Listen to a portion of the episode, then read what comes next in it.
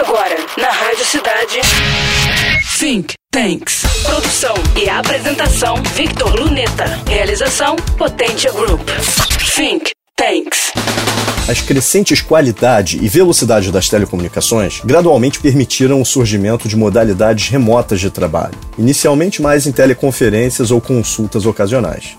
Entretanto, um divisor de águas não tecnológico aconteceu em 2019, com o coronavírus SARS-CoV-2. Desde então, empresas subitamente tolhidas da presença física de seus colaboradores se viram obrigadas a adotar novas formas de se manter operantes e produtivas, como, por exemplo, testando ou ampliando o uso do teletrabalho.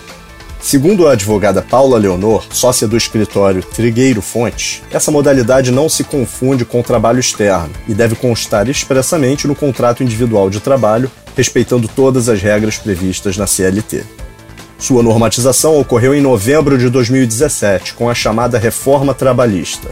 A legislação conceitua teletrabalho como toda prestação de serviço preponderantemente realizada fora das dependências do empregador, com a utilização de tecnologia da informação e de comunicação.